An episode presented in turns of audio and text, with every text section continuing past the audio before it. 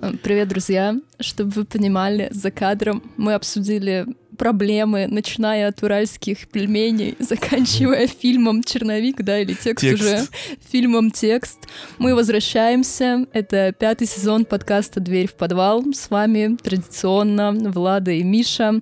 И сегодня мы пойдем по стопам громких кинопремьер 23 года и начинаем сезон с э, фильма... С Барби.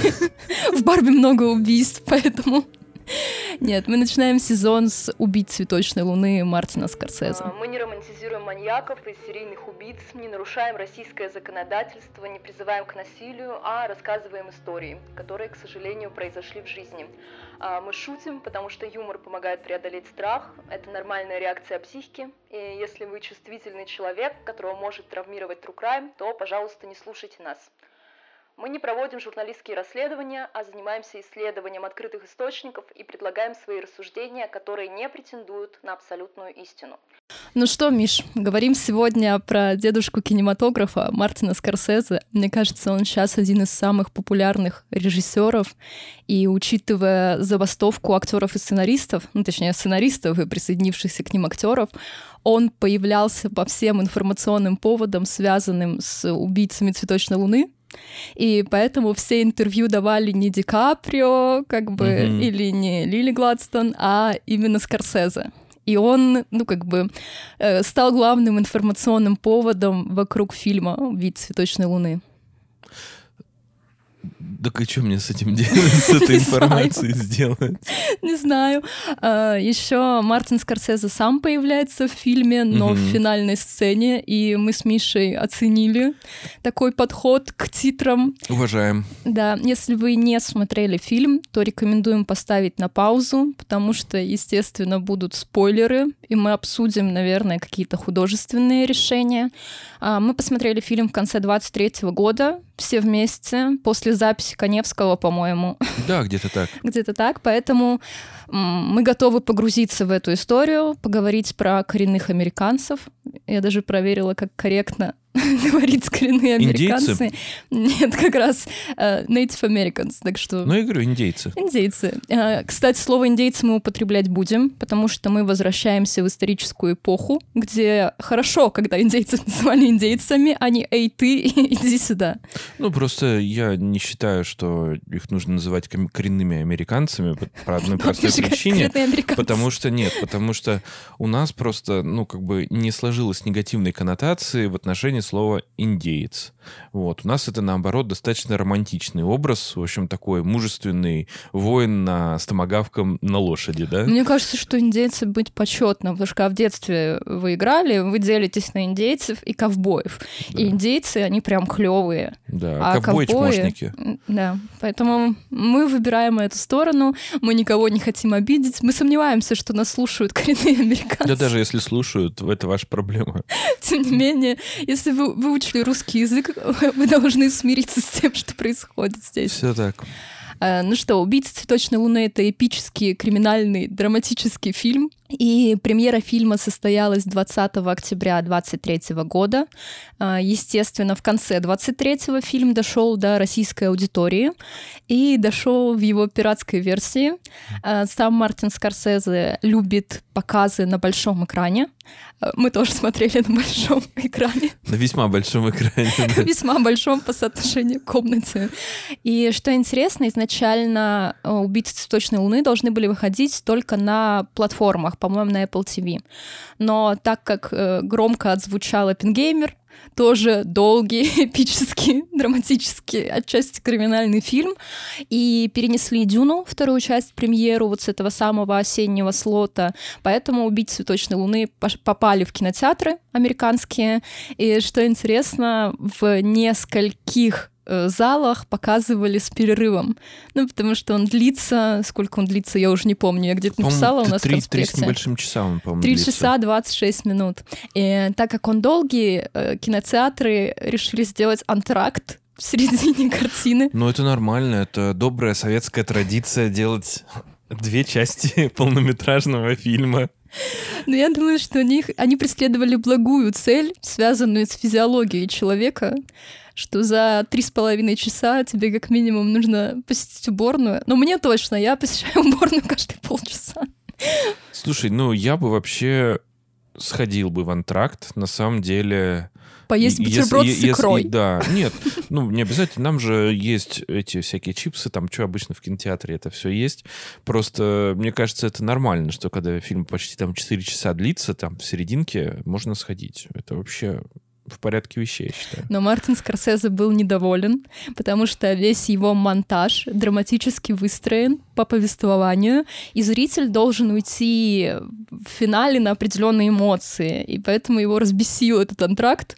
Хотя ну, мы понимаем, что прокатчики не хотели оскорбить режиссера, а только удовлетворить э, физиологические потребности. Ну, я думаю, что это прокатило бы только если бы сам фильм был бы готов к такому антракту, на самом деле. Это нужно было бы, да. конечно, согласовывать. Но я думаю, что есть много фильмов, которые бы классно бы, на самом деле, с антрактом бы сыграли. Например? Э, какой-нибудь «Отель Гранд Будапешт», мне кажется, в серединку, или... Ну, вообще все вот этого фильма, этого товарища, который французский вестник, и вся эта... Вильберда, да, Вес Андерсон. Мне кажется, у него вообще можно прям спокойно даже три антракта бахать, вообще ничего не изменится. Знаешь, антракт должен быть в стилистике фильма. Да, обязательно.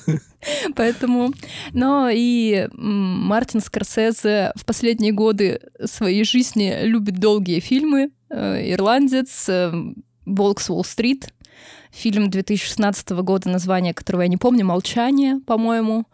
Все эти фильмы прям на добротных три часа хронометража тянут.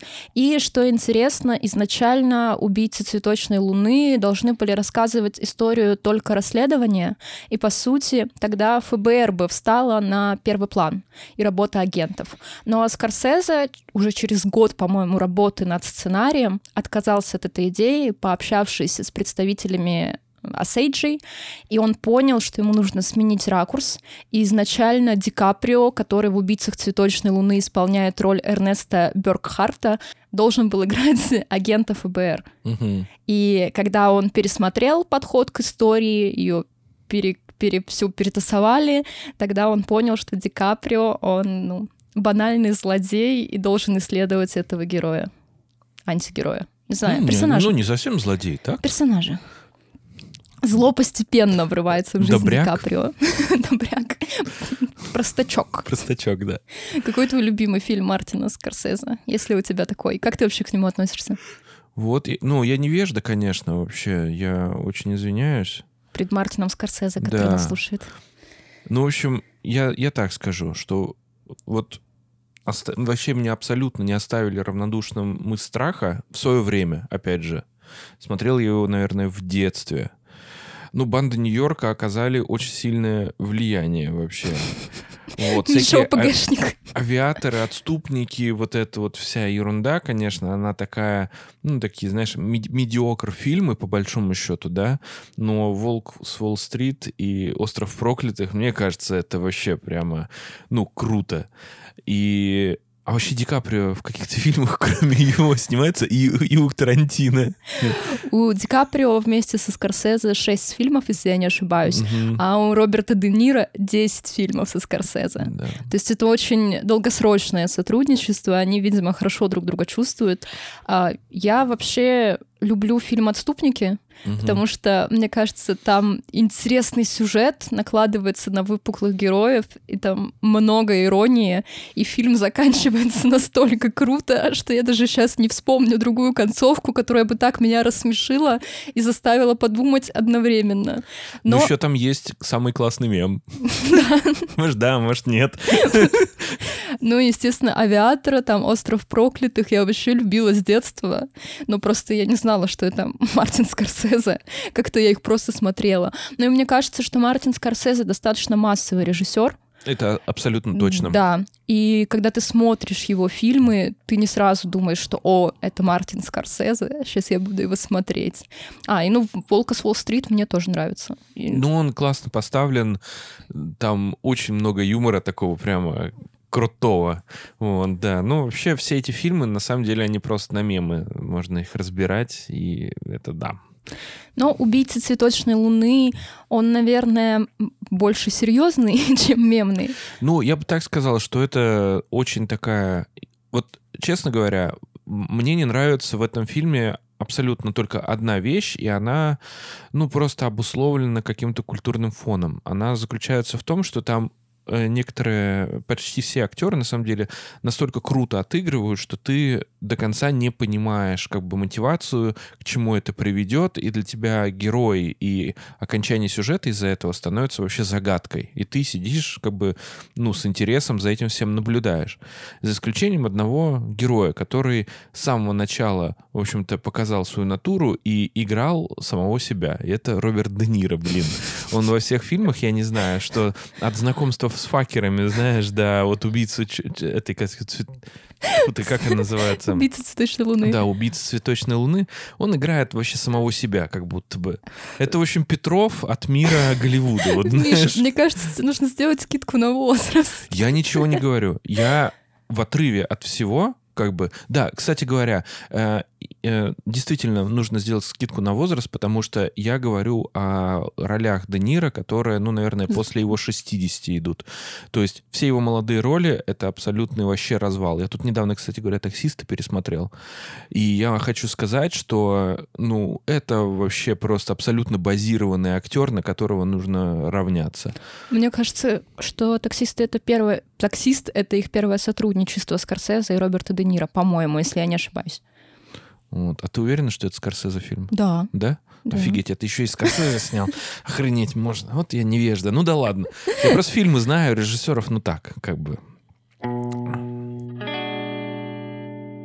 Ну что, э, давай чуть-чуть про фильм расскажем, да. о чем сюжет. Э, обозначим, что Эрнеста играет Леонардо Ди Каприо, Уильяма Хейла Роберт Де Ниро, Молли Кайл э, Лили Гладстон. Ее, кстати, номинировали на Оскар. И она первая представительница коренных американцев, которую номинировали на Оскар. Да-да-да, это повесточка. Ну, слушай, не нет, все. мне кажется, что ее актерский талант, он очевиден в фильме. И было бы странно, если бы они ее не номинировали. Безусловно. А это фильм 24... А, 23-го. да. да.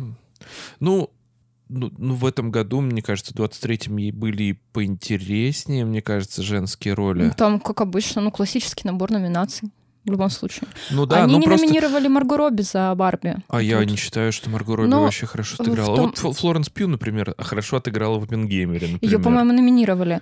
Э, просто с Барби был ну, громкий информационный повод как раз на неделе, когда мы записываем. Вы услышите это гораздо позже, так что не пишите нам, что все уже отгремело. По поводу того, что номинировали Райана Гослинга, но не номинировали ни э, режиссера, ни Марго Робби. Грету Гарвик. И он написал, что я, мол, не считаю, что моя роль самая талантливая в этом фильме, и очень сожалею. Я тоже не считаю, что он хорошо сыграл вообще. Кена. Не, у него просто он в целом нормально, он не сыграл Райана Гослинга, это вообще, во-первых, достижение, не в пример всем российским актерам, которые играют сам, самих себя, вот, но как бы что-то выдающегося, конечно, нет, в общем, ничего там. Но мне вообще Райан Гослинг не нравится. Если вам нравится, простите, пожалуйста, но у меня есть э, топ актеров, которых я не люблю, и это связано с их э, как бы это правильно назвать, и внешним-внутренним вот сочетанием. И это Райан Гослинг и Том Круз. Я вообще почему-то mm-hmm. они вызывают у меня негативную реакцию, когда я их вижу. Это не значит, что я умоляю их актерский талант. Я не спорю с тем, что есть отдельные фильмы, где они исполнены какой-то шедевр. Но когда я вижу их лица, мне прям какое-то вызывает отторжение. Ну, слушай, оба эти актера, на самом деле, они такие достаточно специфичные, потому что, ну, как бы они образы о, супер специфичные создают. Но Том Круз саентолог. Нет, Том, Том, прикол Тома Круза не в том, что он саентолог, или в том, что он на самом деле играет плохо, потому что он дислексик. Короче говоря, прикол Тома Круза заключается в том, что у него все фильмы, где как бы он является главным героем, и это какой-то боевик. Он, знаешь, он как Джеки Чан в мире Голливуда. Он все типа трюки делает сам, э, очень активно участвует как бы в постановке. То есть он про зрелищность, вот про это вот все, и он достаточно большой вклад э, как бы, как, ну, типа, как помощник режиссера, что ли, не знаю. Ну, короче говоря, как вот, вот он, типа, с режиссером работает, вот он э, дает советы, как, как бы он сделал вообще его представление о фильме. И они достаточно ценные, и ты можешь сказать, что, ну, есть куча фильмов боевиков с Томом Крузом, которые очень известные и до сих пор считаются, ну, вообще прям нетленкой. И ты ничего с этим не сделаешь. Но его актерские навыки, конечно, ну, ну, ну Знаю, come on. Лицо его меня отталкивает. Ну, это, это, это уже такое. Это, я уверена, что я... Это мизогиния. Мизогиния? Я уверена, что про Райана Гослинга мы тоже узнаем что-нибудь в духе, как Том Круз Сейнтолог. У меня чутье на странные повороты судьбы. Не, он играет в странных инди-группах. Да. Ладно, извините, мы отвлеклись, а то нам опять напишут, что пять минут достаточно. Пять минут недостаточно, если вы хотите узнать про то, что было в фильме «Убийцы цветочной луны». И агента ФБР Тома Уайта играет Джесси Племонс. И мы когда с Мишей увидели его на экране, Миша сказал, что он точно злодей. А я знала историю убийцы цветочной луны еще до того, как Мартин Скорсезе начал работать над фильмом, поэтому я знала, что Племонс не злодей, но визуально он должен быть им. Он злодей. Да, такая позиция. А, ну что, фильм у нас повествует о жизни в округе Осейдж в 20-е годы, и Эрнест приезжает с войны, потому что там живет его дядя Уильям Хейл, заместитель шерифа.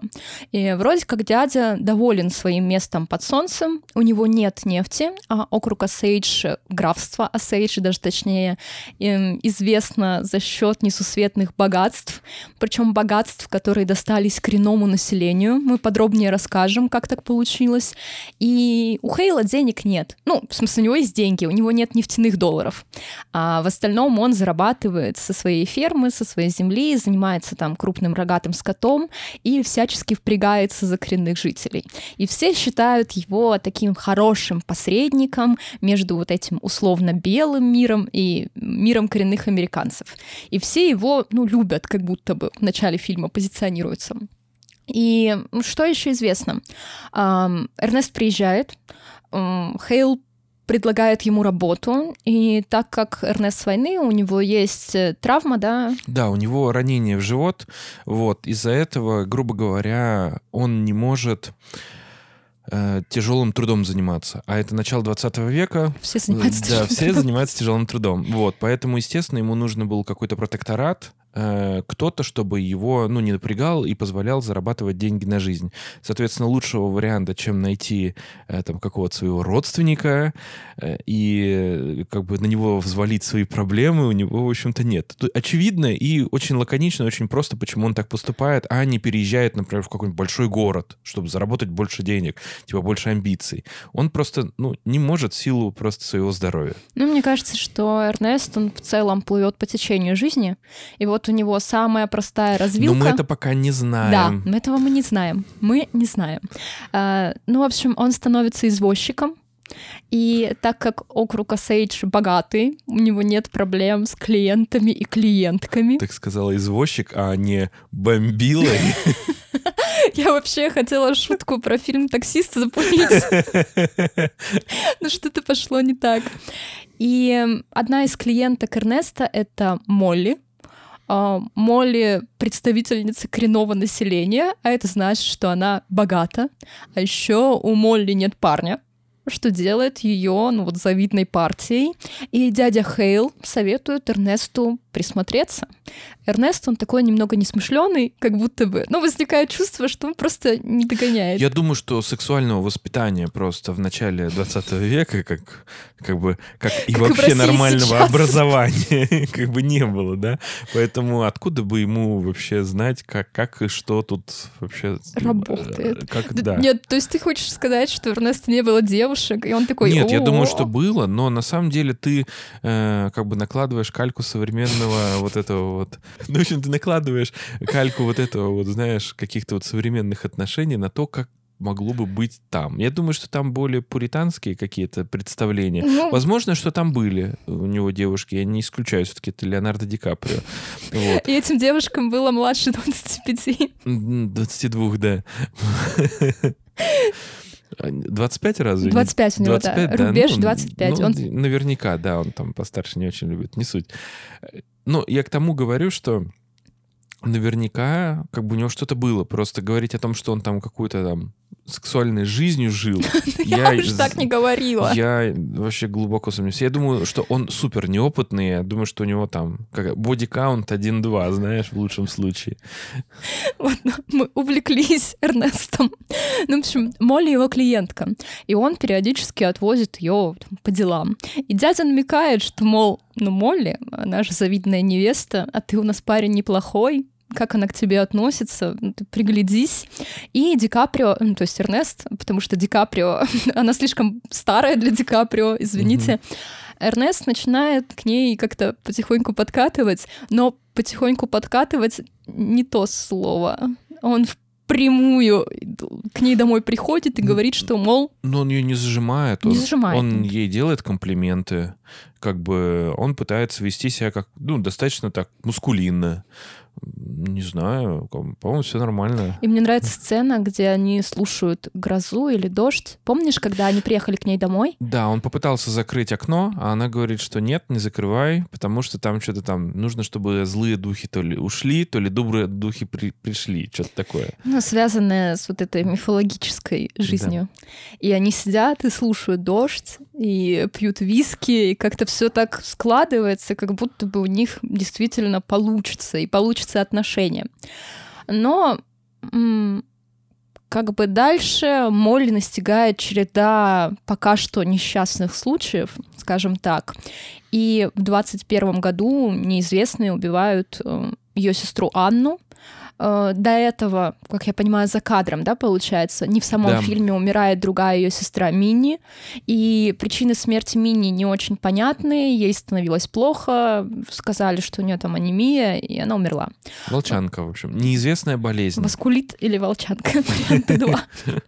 И, но в ситуации с Анной все иначе, потому что ее застрелили, и ее нашли во враге с простреленной головой, поэтому Молли понимает, что ее семья в опасности, и, естественно, никто не хочет расследовать эм, дело по убийству Анны.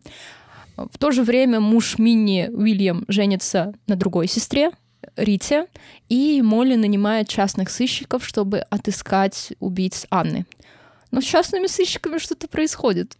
Поколачивают ребят. Да, поколачивают, убивают, и как-то расследование дальше не движется. Параллельно мы видим, как э, Хейл, Эрнест и его другой племянник, я не помню, как его зовут не в фильме, суть. я не выписала себе. Ну, в общем, они планируют разные преступления, договариваются с другими людьми. Как-то все это происходит постепенно, и мы сначала не видим очевидного зла, как будто бы какие-то недомолвки, да, и люди умирают. А, но в конечном итоге становится понятно всем, кроме Молли, что это Хейл и его семья убивают ее родных. Что там? А, наверное, ключевым моментом становится подрыв дома, где живут Рита и Уильям происходит масштабный взрыв, и они подсмотрели это в кино. кино, будь аккуратнее, не подсказывай людям, что там происходит. И это влияние кино и видеоигр на жестокость так, людей. Так, еще и кровосток, да. и True Crime подкасты. Что еще происходит? Умирает мать Молли, тоже от неизвестной болезни, но она хотя бы пожилая, поэтому можно объяснить ее смерть старостью. Убивают первого мужа Молли, это нам показывают, как он умирает. А, сама Молли больна сахарным диабетом, и, естественно, мы в начале 20 века, поэтому эффективного лечения еще нет, но для нее находят инсулин и поставляют его, по-моему, с Канады, везут ей. Всего несколько человек в мире на тот момент получает инсулин, и Молли одна из них. Но, к сожалению, э, ей вкалывают не чистый инсулин, а с примесью. И это делает сам Эрнест. А, Причем... Но не по своей воле, будем так говорить, да? Ну, как бы он согласился. А, по фильму непонятно вообще его участие, потому что Уильям Хейл говорит, что это успокоительное, и это позволит немножко как бы усмирить Молли, поэтому не переживай. Но Эрнест видит, что с ней происходит от этого препарата. Он одновременно сильно переживает ухудшение ее самочувствия и продолжает давать ей яд. И в конечном итоге он, по-моему, даже себе в бокал с виски наливает угу. то самое якобы успокоительное, и ему становится... Ну, это явно какое-то наркотическое средство, оказывается. Да, ему очень плохо, его мажет, и, возможно, в тот момент он понимает, что он травит Молли. Хотя, я не знаю, загадка для тупого еще тупее что происходит с девушкой. Ну, в этом и прекрасно, на самом деле, вот эта вот игра э, Ди Каприо, потому что он отыгрывает таким образом, что ты вообще до самого конца натурально фильма э, вот даже до последней вот э, до последней фразы, да, которую он Молли говорит mm-hmm. уже после заседания, э, ты вообще не можешь понять, ну как бы насколько он дебил или вообще он ну просто дурачок или он действительно злодей, то есть он вообще до конца как бы не дает тебе понять, и каждый раз все, все время с ног на голову переворачивает образ свой. Это вот, конечно... Да, мое пепперония. Мое пепперония, да. Причем я, по-моему, уже в каком-то выпуске говорила про работу Ханны Аренд, про банальность зла. Это про Эйхмана, как вот э, человека, который должен был решить э, еврейский вопрос окончательно mm-hmm. в фашистской Германии. И она как раз-таки рассматривает Эйхмана как не зловещую фигуру, угу. э, который целью своей жизни поставил уничтожить всех евреев, а человека просто низкого порядка, который хотел построить карьеру, и просто в его условиях, чтобы построить карьеру, ему нужно было устроить вот этот страшный геноцид. И он к этому относился исключительно к своей работе, то, что мне давали приказы, я это и делал. А от Ханны Аренд, кстати, отвернулись многие ее друзья, после этой работы, и ей запретили въезд в Израиль, если я не ошибаюсь. Сионисты чертовы. Ну, вообще интересная философская работа, причем после Ханны Аренд всякие философы, занимающиеся моралью, они не любят вступать на эту почву, не хотят получить порицание, наверное, в свой адрес, и они занимаются решением вопроса с вагонеткой, знаешь, про философский да, да, да, вопрос да, да, с вагонеткой. Да. да, когда нужно решить, чья жизнь предпочтительней. Вот они циклятся на этом вместо того, чтобы обсудить моральные вопросы 20 века и уже 21 века, повисшие над человечеством. Ладно, сегодня много как-то отвлечений, но вы должны понимать, это первая запись в 2024 году. Мы еще поболтать хотим, так что... А, Молли едет к президенту, когда все ее родные вокруг умирают. Умирают не только родные Молли, но и другие коренные американцы при разных обстоятельствах. А, есть смешной эпизод, когда наемник должен был подстроить суицид. Да. И выстрелить как бы в голову, но так, как будто бы человек сделал это сам. Он должен был его сначала споить, а потом в машине, как бы, ему, видимо, как-то то ли вложить пистолет в руку, то ли еще как-то, но в итоге он там задупил и, и просто на, на достаточно большом расстоянии, кстати говоря, что тоже говорит о невысоком интеллекте убийцы. вот. Но, тем не менее, он его застрелил в затылок. Не очень по-суицидному, знаете, выглядит. Причем, мне кажется, там у всех такой недостаток интеллекта, кроме Хейла. Вот Хейл, он понимает, что кого и плетет эти преступные сети. Все остальные, ну, просто, ну, им, им все равно. А, Молли едет в Вашингтон. После этого дело сдвигается с мертвой точки в плане расследований, и в округ Осейдж приезжают агенты ФБР только что созданной структурой, прям свеженькие-свеженькие. И мы видим небольшой этап расследования, в результате которого Эрнеста и Уильяма арестовывают. Эрнест изначально готов сдать как бы всех подельников. Сотрудничать со следствием. А потом Хейл его убеждает, что не стоит, если ты не будешь Ну, говорить, не совсем то... Хейл убеждает. Убежда... А убеждает... А, господи, как же его зовут, этого актера-то? Я поняла про кого ты, про кита. Ну, да, да, да. Mm-hmm. В общем, убеждает, господи. Ну, Брэндон Фрейзер. Брэндон Фрейзер убеждает Леонардо Ди Каприо. Вообще, кстати говоря, очень хорошо показано. Да. Это прямо, э, прямо класси такой адвокат начала 20 века. Очень прямо в точку на самом деле. Вот. И в итоге не сам даже э, как бы его дядя, а просто его представитель убеждает его вместе с давлением все, всего всех-всех, что... Всех белых жителей Осейджа. Да, что мусора — это грязь, в общем, и с ними нельзя вообще никак Мы так не взаимодействовать. Считаем. Да. Нужно было, кстати говоря, действительно ему идти на сделку со следствием, я считаю, в этой ситуации. Ну вот. Но в итоге он отказывается, его отправляют в тюрьму.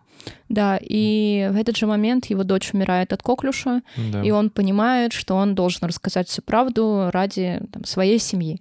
Да. И получается, что у него смещаются ракурсы, потому что изначально его семья — это Хейл, дядюшка, который во всем помог, а в конечном итоге он понимает, что его семья — это Молли и Слушай, дети. я думаю, что на самом деле там по в течение всего фильма были качели, потому что там то он он, он же, если бы он знал о том, что это точно Хейл травит его жену, да, он бы даже не попробовал вообще себя вколоть, то есть он как бы сомневался, как бы стоит ли.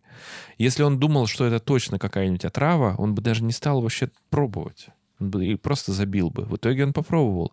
Ну, и такие сомнения есть. Помнишь, он когда не хочет подписывать документ да. с Хейл. Ну, в общем, там куча таких вот качелей идет, когда он то ему верит, как бы просто на слово и готов за ним идти, то наоборот глубоко сомневается. Мне еще кажется, на протяжении всего фильма ты думаешь, а правда ли он любит Молли, и вот насколько их семейная история связана с любовью, а не Э, его попыткой вписаться как бы в это общество. Но, как я понимаю, на протяжении книги, по которой ну, работали сценаристы, это документальная книга, э, тоже непонятно, в каких отношениях именно Эрнест Молли, и что между ними правда любовь, которая, ну, которой пришлось пройти через вот эти испытания, или же он никогда и не любил Молли, а увидел выгодную партию, ну а дальше случилось, как случилось.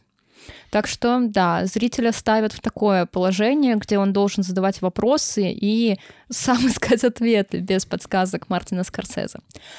Ну и в конце суд, их судят, выносят приговор, Молли от него отрекается, причем Молли его поддерживает, даже когда узнает о том, что он участвовал в подрыве дома ее сестры и мужа, ну, муж сестры. И... Но после того, как он говорит, что он ее травил, и он давал ей яд, она больше не Но может. он не, не так немножко говорил. Ну. Он говорил, что он как бы он дал понять, что у него есть представление о том, что там не все гладко с этим препаратом и она в нем разочаровывается. Да. Ну, это логично. Ну да, с учетом того, что он ее несколько раз убеждал в том, что все-таки нужно лечиться. Ну, вообще, с сахарным диабетом принимать инсулин — верная стратегия, но... Это, но... Это, это, это сейчас мы с тобой говорим, но на тот момент инсулин, на тот момент инсулин был новинкой. И даже мог быть опасен, он же не был таким, как современный препарат. Ну и в самом конце фильма мы видим реализованную сцену титров, как сложились судьбы э, прототипов для персонажей фильма. Про книгу фильм основан на научно-популярной работе журналиста Дэвида Грана «Убийцы цветочной луны. Нефть, деньги и кровь». И как раз-таки в книге акцент сделан на расследование ФБР и на становление структуры ФБР под руководством Гувера.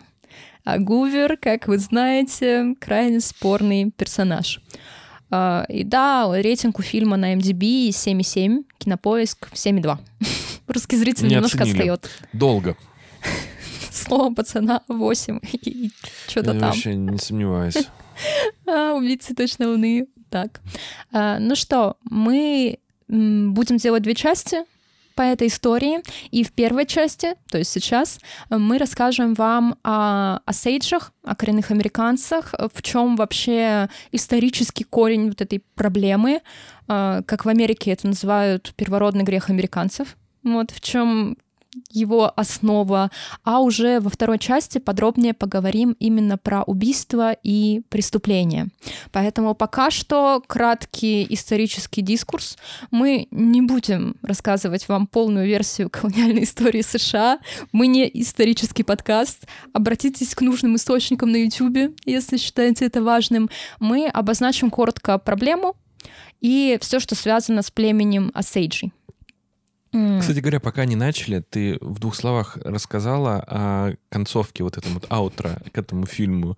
Но я считаю, что если э, ваши титры идут не так, и ваш фильм заканчивается не так, не, не приглашайте меня в кино. Я согласна, э, очень Короче круто. говоря, если вкратце, э, ну, если вы не смотрели, то и все-таки решили как бы, вот, пропустить и послушать, и, в принципе, правильно делаете, что этот Скорсезе, что он умеет, вот, то все-таки я вам рекомендую хотя бы концовку прям посмотреть. В общем, вкратце, это что-то вроде радиоспектакля, получается, с аудиторией. Да, на сцене они. На сцене. Ведущий сам Скорсезе, и по ролям читают, значит, окончание, то есть вот этой вот истории другие актеры как бы озвучивают. И все это под музыку, под какие-то эффекты, с инсценировками. Короче, это просто вообще э, прямо чистый кайф э, абсолютно точно нужно хотя бы ознакомиться вообще с таким приемом, потому что я, честно говоря, нигде не видел такого. Может быть, где-то у какого-нибудь итальянского этого, какого-нибудь артхаусного, невероятного э, режиссера, который снимает для трех с половиной коллег, такое что-то где-то было в начале и в конце. Вот. Но для нормальных людей еще ни разу никто ничего такого не делал. Оскорбить всех в первом выпуске пятого сезона. А, ну, кстати, там же последняя сцена, она со сейджами. То есть там снова показывают племя, если я не ошибаюсь, да, с неба. и камера поднимается, да. Да, да, ну, поэтому ну, кольцевая я, композиция я, я, есть. не совсем про... Да, я не про эту вот говорил, да. а про все-таки про радиоспектакль. Потому да. что там есть вот эта кольцевая композиция между угу. осейджами, и Скорсезе показывает, что главный акцент на них, но вот предыдущая сцена — это как раз реализованные вживую титры. А, ну что, колониаль... Э, колониальная. Кон- колониальная. Колониальная. Я недавно в сторис сказала шухой шампунь. Шухой шампунь. Шухой шампунь. Ну. А, племена на территории континента э, жили не тужили себе до прихода европейцев, и это племена индейцев, эскимосы, алиуты и гавайцы. И они отлично справлялись с какими-то повседневными задачами. По сути, их основными способами реализации были охота, земледелие, сельское хозяйство. Э, что интересно, они выращивали злаки, э, также ловля рыбы, ремесленничество, керамика, корзины, ткань, резьба по дереву, все что угодно. А, но все изменилось с приездом с приплытием, я бы даже сказала, колонистов. А, получается, что 17-18 века стали кровавыми для коренных народов, и европейцы полагали, что могут занимать земли, которые ранее принадлежали индейцам. А, потому что все понятно, для европейского человека образ жизни, отличающийся от его же, он не несет никакой ценности. То есть рассуждений на тему о том, что это другой путь развития цивилизации, они появятся только в 20-21 веке. Пока что европейцы полагают, что коренные американцы, они ну, не пришей рукав. И э, реализуют свои великие планы белого человека. В 1823 году Верховный суд США принял так называемую доктрину открытия. Э, в чем заключалась доктрина открытия? Дело в том, э, что вся земля считается свободной до приезда переселенцев.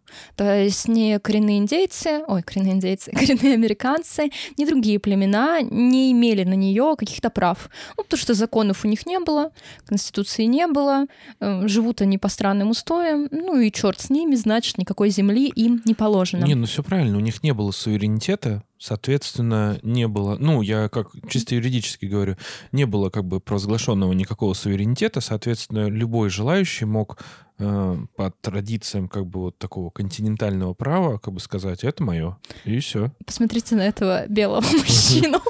Ну, нужно законы знать просто в своем индейском мирке. И поэтому все земли отдавались в пользу колониальных и постколониальных правительств. А, следом США приняли закон о переселении индейцев, и коренные народы отправили на необжитые земли западнее реки Миссисипи. Закон преподносился как нечто э, позитивное, благостное, добровольное для коренных народов, но носил по классике принудительный характер. И так родился термин «дорога слез», переселение пяти цивилизованных племен э, Чироки, Чикаса, Чокта, Крики и э, Семинолы. Почему цивилизованных? К началу XIX века они вполне себе усвоили европейские обычаи, а, приняли технические изменения в мире и даже смогли установить нормальные соседские отношения. То есть они примирились с соседством, вот с этим белым европейским человеком, и готовы были дальше жить и сотрудничать. Но добро пожаловать в 19-20 век, Нас, вас надо выгнать. И в рамках условного добровольного переселения коренные американцы страдали от болезней, голода, пока шли по этой самой дороге слез. И, по-моему, у племени Чироки умерла, ну, умершие исчислялись тысячами во время этого самого переселения. И сейчас дорога слез входит в систему национальных троп США, и так э, белое правительство увековечивает память о погибших коренных жителях. А на фоне добровольного переселения на местных уровнях все еще существовала система оплаты за скальп или любое другое подтверждение смерти индейца. А, широкому российскому зрителю может показаться, что скальпы снимали именно индейцы — во всех фильмах, вестернах, таких вот боевиках про Средний Запад, там, как правило, индейцы атакуют э, европейцев, условно, и снимают с них скальп. Но стрелочка вертелась во все стороны, и скальп — это просто было самое действенное подтверждение, что человек умер. А, то есть охотнику за головами не нужно вести целый труп, а иногда этих трупов много. Вы увидели лицо, с которым я об этом рассказываю, как будто бы про пирожки, вот серьезный рецепт. Трупов много, а привести скальпы гораздо проще. И поэтому отчитываться об убитых индейцах скальпами тоже проще. То есть, понимаете, у нас есть цивилизованные племена, готовые к сотрудничеству, и все у них хорошо, принимают технические изменения, их решают переселить, но все еще действует закон, где за скальпы индейцев платят деньги. А Вопрос такой. А если убить европейца и чуть-чуть подкрасить, как бы, голову сначала ему? Я думаю, это был бы великим мошенником. Я думаю, Мертвые про... души. Джек Лондон. Про тебя бы сняли фильм «Поймай меня, если сможешь». Сними с меня, если сможешь. Тебя бы тоже сыграл Ди Каприо. Ой. Эм, перес... Эм, далее мы имеем переселение в резервации, и резервации подразумевают отказ от привычного образа жизни и ограничения в правах, потому что коренные индейцы, коренные индейцы, опять, видите, я балансирую, а, они не могли сохранять свою вероисповедание, свое вероисповедание, и еще детей забирали в школы-интернаты. И детей в школах-интернатах, естественно, обучали на европейский манер. Так они отрывались от своей общины, традиционного уклада, и дальше уже ну, стыдились своих родителей и жили ровно так же, как европейцы у коренного населения никаких прав нет, и война за черные холмы, которая продолжалась э, с 1876 по 1877, стала последним масштабным вооруженным конфликтом белых американцев с коренным населением. И она закончилась отправкой индейцев в резервации. Отдельные стычки продолжались вплоть до 1918 года. То есть, понимаете, наша история начинается в 20-х, и прям до этого момента в США все еще могут быть стычки между индейцами и белыми европейцами. А, только в 1924 году приняли закон, который провозгласил индейцев гражданами США, на минуточку. И через 10 лет в стране приняли закон о их реорганизации. То есть земли на федеральном уровне перестали отдавать э, в резервации, а как бы коренные народы больше могли не отказываться от своих традиций. Э, учитывая, сколько времени прошло, и как сохранялись эти традиции, мы понимаем, что к 24 году 20 века их осталось, ну, не так уж и много. И э, с 1954 года США начали снимать особый статус индейских общин. Э, вместе с тем э, есть негативная сторона, э, урезали федеральное финансирование, э, но даже на этом фоне репрессии не закончились. Например, в 60-е, в 70-е годы была федеральная программа, э, согласно которой э, женщин, представительниц коренного населения, стерилизовали. И в результате 25% женщин, коренных американок, лишились возможности рожать детей, воспроизводить потомство, и это затрагивало группу населения от 15 до 44 лет. Жуть какая. То есть, по сути, мы там с 24 года говорим о том, что индейцы — это граждане США, мы даем им права, перестаем формировать резервации, хотя резервации существуют и до настоящего времени. Но мы перестаем формировать их. Формировать, да. Старые могут оставаться. А, но при этом в 60-е, 70-е мы проводим принудительную стерилизацию женщин. На фоне, э, так скажем, расовой сегрегации какой-то, да, вот в отношении чернокожего населения, как будто бы э, голос чернокожих какой-то вес имел, да, и представлял из себя хоть какое-то активное движение, то, соответственно, если бы этого движения никакого не было бы, то привело бы вот к таким вот то трагичным результатам. Бы. А, при том, что еще темнокожих их достаточно много.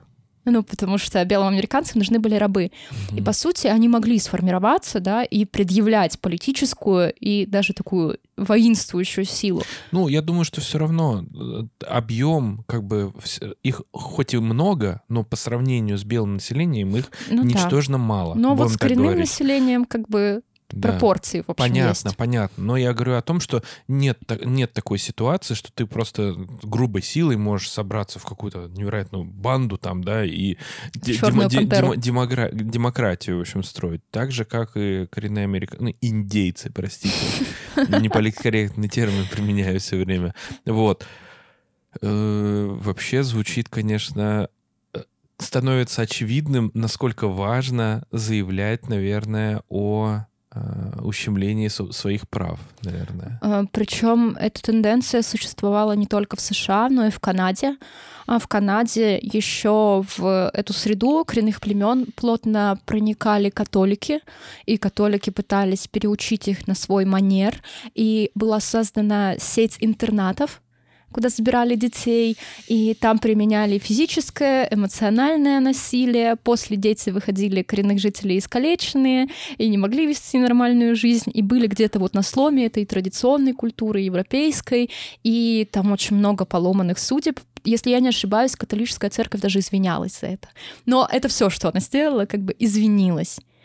Поэтому мне вообще кажется, что ну, в России мы не всегда смотрим на эту историю, потому что своих проблем хватает, тут как бы все понятно, но мне кажется, вот это понятие первородного американского греха, то, что они совершили изначально и на чем построили свою американскую мечту, это такой тоже ключ к пониманию культуры. Поэтому мы сегодня так подробно об этом говорим. Подробно, но коротко при этом.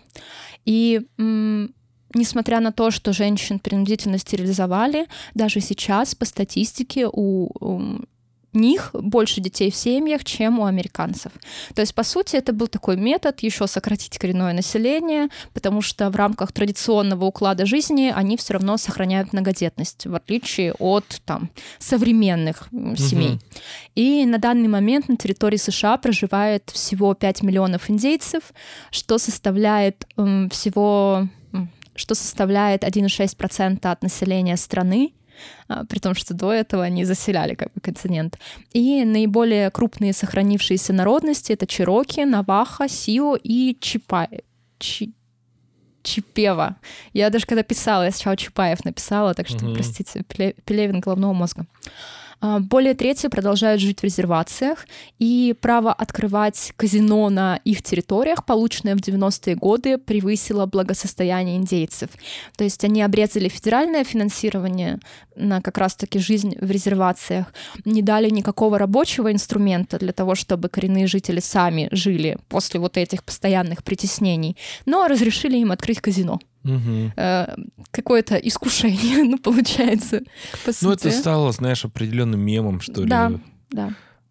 И именно казино позволяет резервациям во многом жить достаточно благополучно. Хотя по-прежнему есть ситуации внутри правовых институтов, внутри полиции, а, которые не пытаются расследовать дела внутри резервации.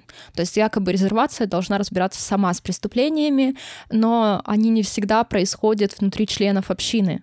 Вот. Мы расскажем, наверное, когда-нибудь о каких-нибудь убийствах в резервации, если найдем хороший киноисточник. И как раз-таки об источнике, который вдохновил Мартина Скорсезе, источник современный, потому что никто не пытался как-то отрефлексировать эту тему. Это нон-фикшн бестселлер американского журналиста Дэвида Грана.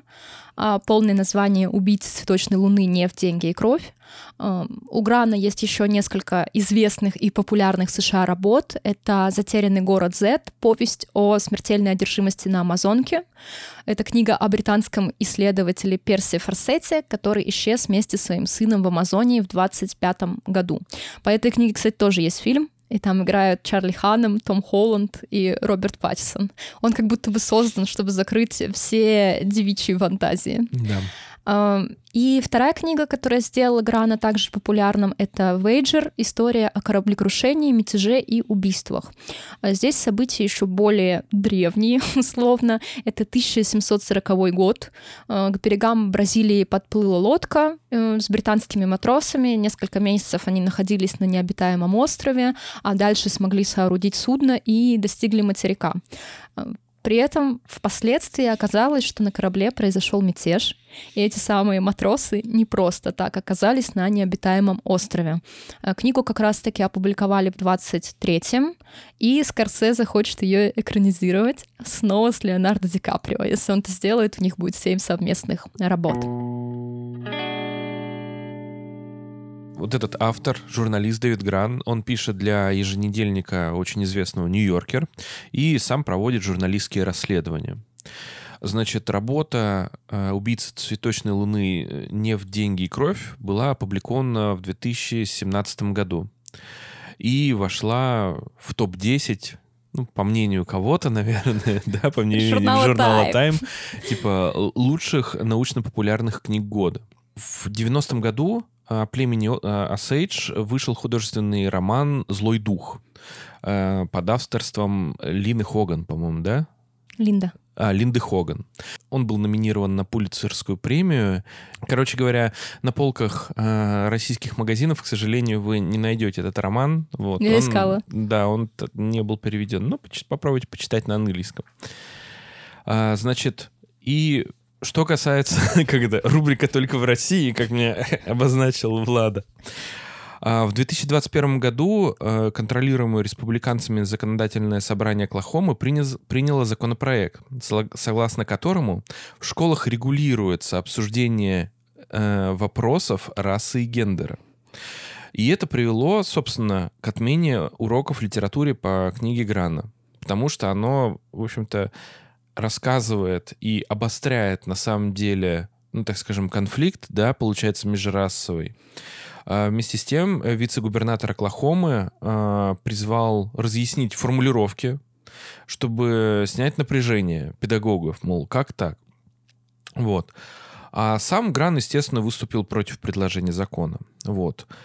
А, Понятно, понятно, в общем-то, почему так происходит. Потому что в Оклахоме на данный момент живут потомки тех самых Осиджей, которые и стали э, героями киноленты и его книги. Мы обращаем внимание, что законы, да. направленные на ограничение свободы и творчества и личности, существуют не только в России. Добро пожаловать. Да.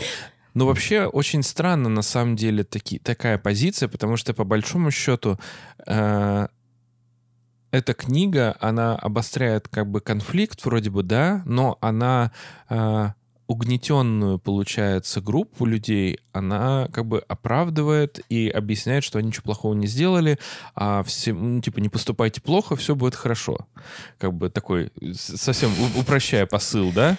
Но очень странно, почему в рамках борьбы вот с этим вот всяким, с расовым неравенством и всем остальным, эта книга как бы была запрещена, потому что это наоборот, э, так скажем, запрещение такой литературы ведет, по большому счету, наоборот, э, к большей степени сегрегации. Так это одной... же республиканский законопроект. Общем, короче говоря, знают американцы вообще толк в политике. И мое, в мое, мое почтение вообще господам. Мы, мы никого никогда не угнетали, вообще-то. Ну, вообще-то угнетали.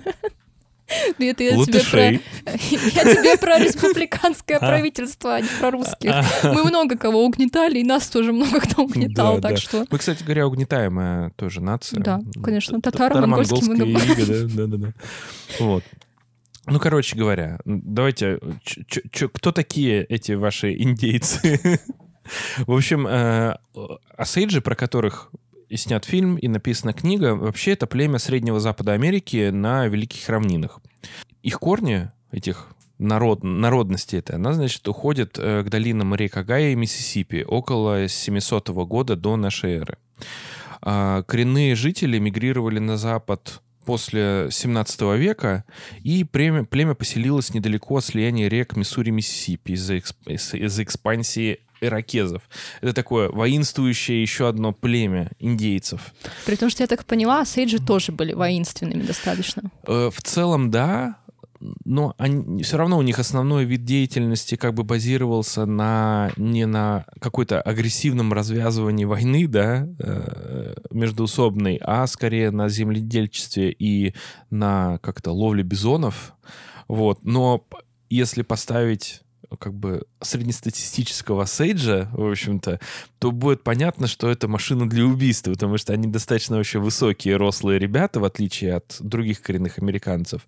Вот, и такие мускулистые, сильные. Короче говоря, видимо, из-за того, что они балансированно питались, их предки, и растительной, и животной пищей, возможно, что поэтому именно вот такие вот у них потомки здоровенные выросли. Хотите накачаться, охотьтесь на бизонов. На бизонов их ешьте, да, и не забывайте про э, культуры сельскохозяйственные. Так вот, само по себе слово «осейдж» — это французская версия названия племени их. А вообще на их народ, на, на языке это непереносимое и непроизносимое слово, но что-то э, ближе к вожеже, что-то такое. Вожажа. Вот. Дигихан Сиуан. Ну вот я же тебе говорю непроизносимое. В общем, слушай, слушай меня лучше. Вот. И к началу 19 века они, это племя контролировало территорию между Миссури и Род-Риверс. Как я и говорил, основной вид деятельности их было действительно сельское хозяйство и э, мужское население, мужская часть их как бы племени, она занималась действительно охотой и загоном вот этих вот всех бизонов, когда еще бизоны существовали на территории Соединенных Штатов. Но прикол был в том, что они, знаешь, как-то э, ловля бизонов у них такая была достаточно специфическая, они могли достаточно далеко на самом деле уходить для того, чтобы определенные как это, стада, что ли, сбивать для будущей, как бы, получается, для, для будущего вылова, потому что они их, по сути, не культивировали, не разводили, потому что это дикие животные, но как бы их заставляли даже мигрировать для того, чтобы удобнее было их потом отлавливать, потому что там бывало так, что как вот описывается, там, например, они там на полгода могли вообще уйти просто для того, чтобы организовать вот эту поставку животного белка, получается. Это да? серьезная охота. Да, то есть это достаточно продуманная такая прямо... Короче, молодцы ребята. Очень шаристые, и поэтому такие большие и выросли. Если вам надоело ходить утром в офис, подумайте о том, что осейджи уходили на полгода на охоту в лес на бизонов. Что касается их представления о, так скажем, Вселенной и космосе, то нужно сказать, что, ну, понятно, что они э, как бы в Христа не верят, Бога нашего, вот, настоящего, единственного. Вот, но они верят, что все, сотворен... все сотворенное несет в себе дух Ваконды. Вы не ослышались. Ваконды. Ваконды, да. Это что-то... Я думаю, что вот это Ваканда и черная... Э, как это называется? Черная пантера, да, это как раз аллюзия на вот эти вот индийские, мне кажется, а не на африканские представления, как мне, как мне, мне думается. Мне кажется, там все намешано просто. Да, я думаю, что да, но как бы африканские представления, они, мне кажется, более грубоватые, а ин- индейские, они более такие в общем, к натуралистичным каким-то таким, в общем, воплощением, типа к природе, вот к этому всему. Поэтому Ваканда, которая, ну, вот воплощена в фильме вот в этом вот Марвеловском, она на самом деле, вот мне, мне она более кажется близкой вот к этой вот культуре. Но ну, тем не субъективное менее. мнение. Ну да, да, конечно. Вот. Ну, в общем, по мнению Асейджи, жизнь делится как бы на земную и небесную, как бы, как, как-то, субстанции, да? Вот. И на небе, значит, создается все самое прекрасное, создается жизнь, все остальное, и оно как бы не спосылается вниз. И вот в этом вот котле ты и должен свой остаток жизни проживать. То есть все, что связано с небом, это духовное такое воплощение, какие-то божества, э, там, не знаю, как-то ну, в общем, что-то такое эфемерное, то весь материальный мир, он как бы на Земле, вот он и есть. То есть, и он живя... послан да, с неба, да? Да, то есть все, что мы видим на Земле, это материальное, а все, что мы не видим, это где-то там. Ну, очень нормальная, объяснимая концепция, как мне Да, кажется. и у них традиционно Земля воплощает женское начало, а небо мужское. Это характерно вообще для всех культур. Да. Как бы это норма. Стоит, кстати говоря, отметить, что Асейджи, в отличие от некоторых э, так скажем, известных династий, династий типа Габсбургов, да, они, в общем-то, сразу чухнули, что своими э, кровь лучше не смешивать, потому что дети, получаются, не очень здоровые. Некрасивые. Вот, да, вот. Поэтому у них достаточно такая была интересная система как бы построения брачных отношений. Была, ну, так скажем, нельзя было с близкими родственниками, были и, кстати говоря, это в фильме показано. Очень прикольные у них были всякие ритуалы вот этого бракосочетания. В общем, это ну, как бы, возможно, что стало причиной достаточно высокого социального вообще развития вот этого вот племени. Но с момента, как бы, экспансии европейской, да, и э, в начале 18 века сейджи начали, ну, так скажем, общаться с французами. Откуда у них и название, кстати да, говоря, появилось, да? Вот, а сами они называли европейцев, как это, густые брови, да? Из-за того, что у европейцев была растительность на лице, у коренных американцев у них же нет бороды, да. и брови обычно достаточно, ну, такие редкие. Угу. А европейцы приехали, тем более французы, они же такие так скажем, произошло слияние, в общем-то, двух культур, и осейджи научились, например, от французов пользоваться там лошадьми, и вообще, на самом деле, достаточно удачно ассимилировались и вообще интегрировались в какую-то такую околоевропейскую культуру. Потому что представители племени даже ездили в Париж, вот, ходили там в Лувры, вот в этом вот все. А мы не э, ходили в Лувры. А мы не ходили в Лувры. К сожалению, еще тогда Пизанской башни не было, поэтому в Париже больше особо посмотреть нечего Пизанской башни. О, Эйфелевой башни, прошу прощения. Был личный прием с Людовиком XV, что говорит о, ну, так скажем, ну, о высо- плотном высо- да, высоком доверии, в общем-то, э, к представителям индейцев, ну, коренных жителей. Да, мы, кстати говоря, вот обсуждали уже этот момент. Действительно, там современники, как бы жившие в 18 веке, они Э, и европейцы, которые впервые увидели Осейджи, они очень сильно удивились, что представители как бы коренных вот этих вот народов, они очень высокие. То есть там, ну, больше метра девяносто, в общем, там под два, два, два с лишним метра ростом. Огромные просто такие мускулистые воины. Ну, кстати, в э, фильме это же тоже было, потому да. что ее первый муж первый муж Молли. Да. Он, он высокий, здоров, здоровенный мужик, да. да. О, они там вдвоем его Де Ниро с, с этим с Ди Каприо, с еле, да. еле оттащили к камину. вот. Но они действительно... Вот, вот что значит как бы правильное питание. Учитесь, вот. Не ешьте всякие корешки. И э, европейцев тоже не ешьте, маленькие будете. Но не суть.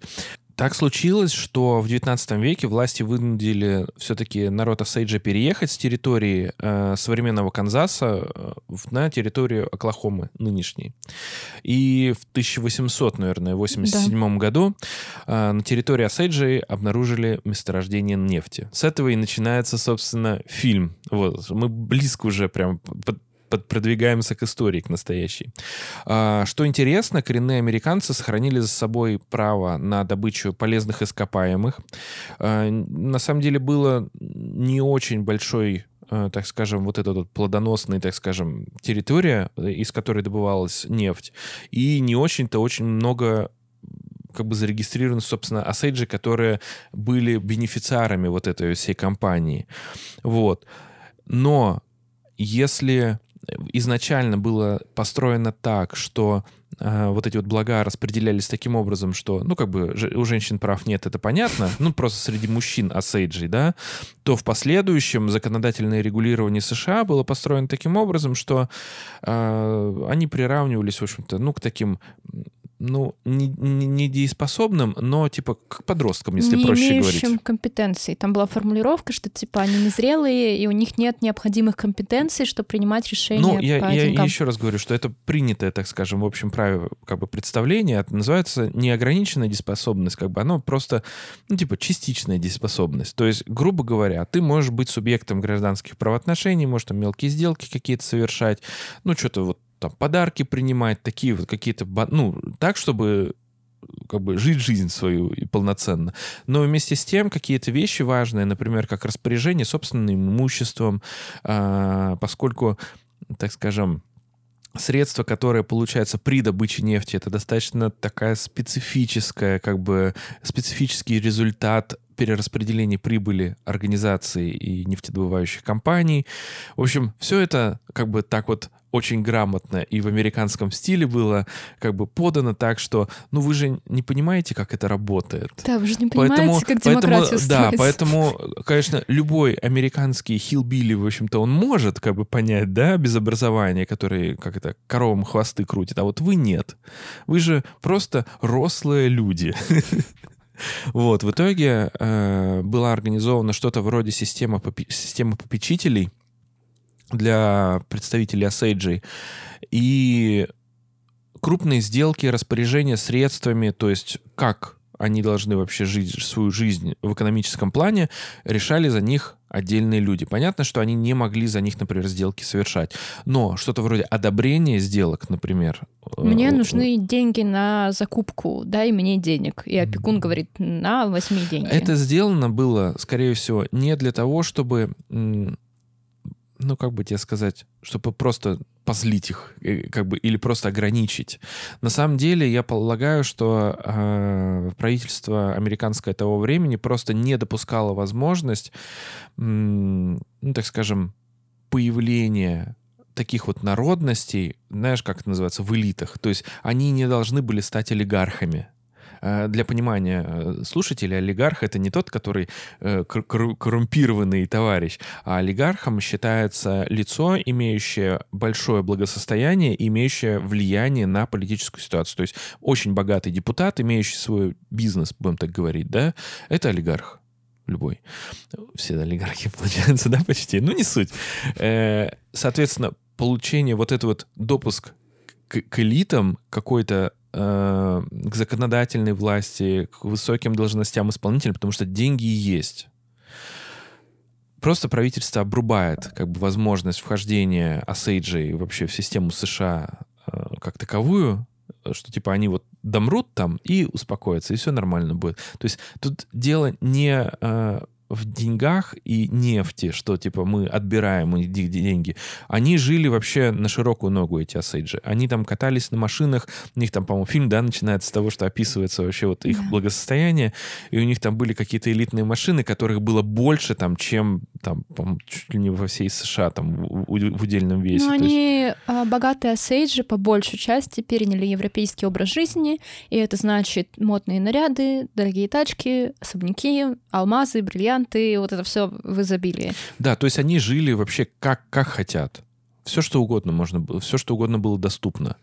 Но как бы прорыв вот в эти вот в элиты и к действительной власти был очень существенно ограничен. Тем более, мне кажется, это богатство со временем переросло бы, ну, такой условный аристократический шик, и они начали создавать какие-то э, социальные блага для графства, для территории, и мы получили бы округ Осейдж, который развит на фоне всей остальной американской территории, тем более коренные жители для своих же детей бы, наверное, строили лучшие элитные школы, начали да. с инфраструктуры и попытались бы влиять на законодательство США, раз у них много денег, а там уже гляди и претендуют на какие-то непонятные статусы для коренных жителей США. Все так. Ну, обрати внимание, например, на современный политический статус каких-нибудь там этих шейхов, в общем, которые еще 40 лет назад просто бедуинами были, ну, очень грубо говоря, да, а сейчас нет, например, я говорю вот об Эмиратах. У них очень высокий политический и как бы вес вообще да. международный, а, просто из-за того, что у них деньги есть. Чтобы нивелировать эту ситуацию, э, коренное население Осейджи были ну, подавлены своими да, опекунами. Да, все так. И все это накладывалось, еще такая ситуация была, что они из-за того, что они не могли как-то дистанцироваться и дифференцироваться как бы от вот это вот от общества, от, ну так скажем, от обслуги какой-то, да, которая вот их вот обслуживала, по сути, это. Потому что, например, Эрнест — это просто извозчик. Вот. Таксист. Таксист. Бомбила. Вот. И они были вынуждены постоянно крутиться в обществе, ну, синих воротничков если не просто маргиналов всяких, которые приезжают на быстрые заработки да, на э, в эту в Оклахому, получается. Вот, поэтому все это, естественно, привело к ужасной серии убийств. И на самом интересном на этой ужасной серии убийств мы завершаем наш сегодняшний выпуск как мы говорили, у нас уже их будет два. А, в следующем выпуске мы, значит, с вами пробежимся по истории, по, по реальным событиям, которые происходили. Ну, как реальные, настолько, насколько реальные и достоверные источники, да, получается. А, подведем какие, какие-то итоги и озвучим, наверное, что мы будем смотреть дальше. дальше? Да, смотреть дальше, да. да. Вот, а пока, а, значит, что я могу сказать? Подписывайтесь на телеграм-канал, ставьте сердечко в Яндекс Музыке, ставьте звездочки э, в Apple подкастах. В количестве 5, пожалуйста. В количестве 5, да, хотя бы. Можете подписаться на Boosty. К сожалению, я, кстати говоря, заметил, что у нас есть бесплатные подписчики Boosty. Я, чтобы не вводить в заблуждение, э, в бесплатной подписке ничего нет, но я думаю, что я для бесплатной подписки, наверное, весь старый контент просто подниму, чтобы он просто был доступен. Вот. А, платный контент стоит копейки какие-то, будет ну, не преферен... такие уж копейки. Для зажиточных Для господ. зажиточных россиян, ну, может быть. А, в общем, выпуски для вас будут чуть-чуть пораньше, на несколько дней. Э, в более удобную пятницу, да, чем во вторник. И там отдельный чатик у вас будет, где вы можете Право действительно... По, где, да, где вы можете повлиять. Кстати говоря, это вот результат, то, что мы сегодня записываем именно этот выпуск, а не другой, который я бы хотел записать, является результатом э, выбора наших подписчиков. Пока они немногочисленные, поэтому ваш вес может иметь достаточно большое значение, если вы будете подписчиком. Э, Миша вот. создает политическую партию в да, прямом эфире. все так, все так. Вот. А пока мы с вами прощаемся, э, что у нас? Все, наверное, да. До следующей недели. Всех целуем. Всего хорошего. Ждите второй выпуск. И если вы не посмотрели фильм, блин, посмотрите уже. Успейте посмотреть до нашего нового эпизода. Мы рады вернуться к вам. Мы вас любим, целуем, обнимаем, ждем в Телеграме. Спасибо большое. Адьос.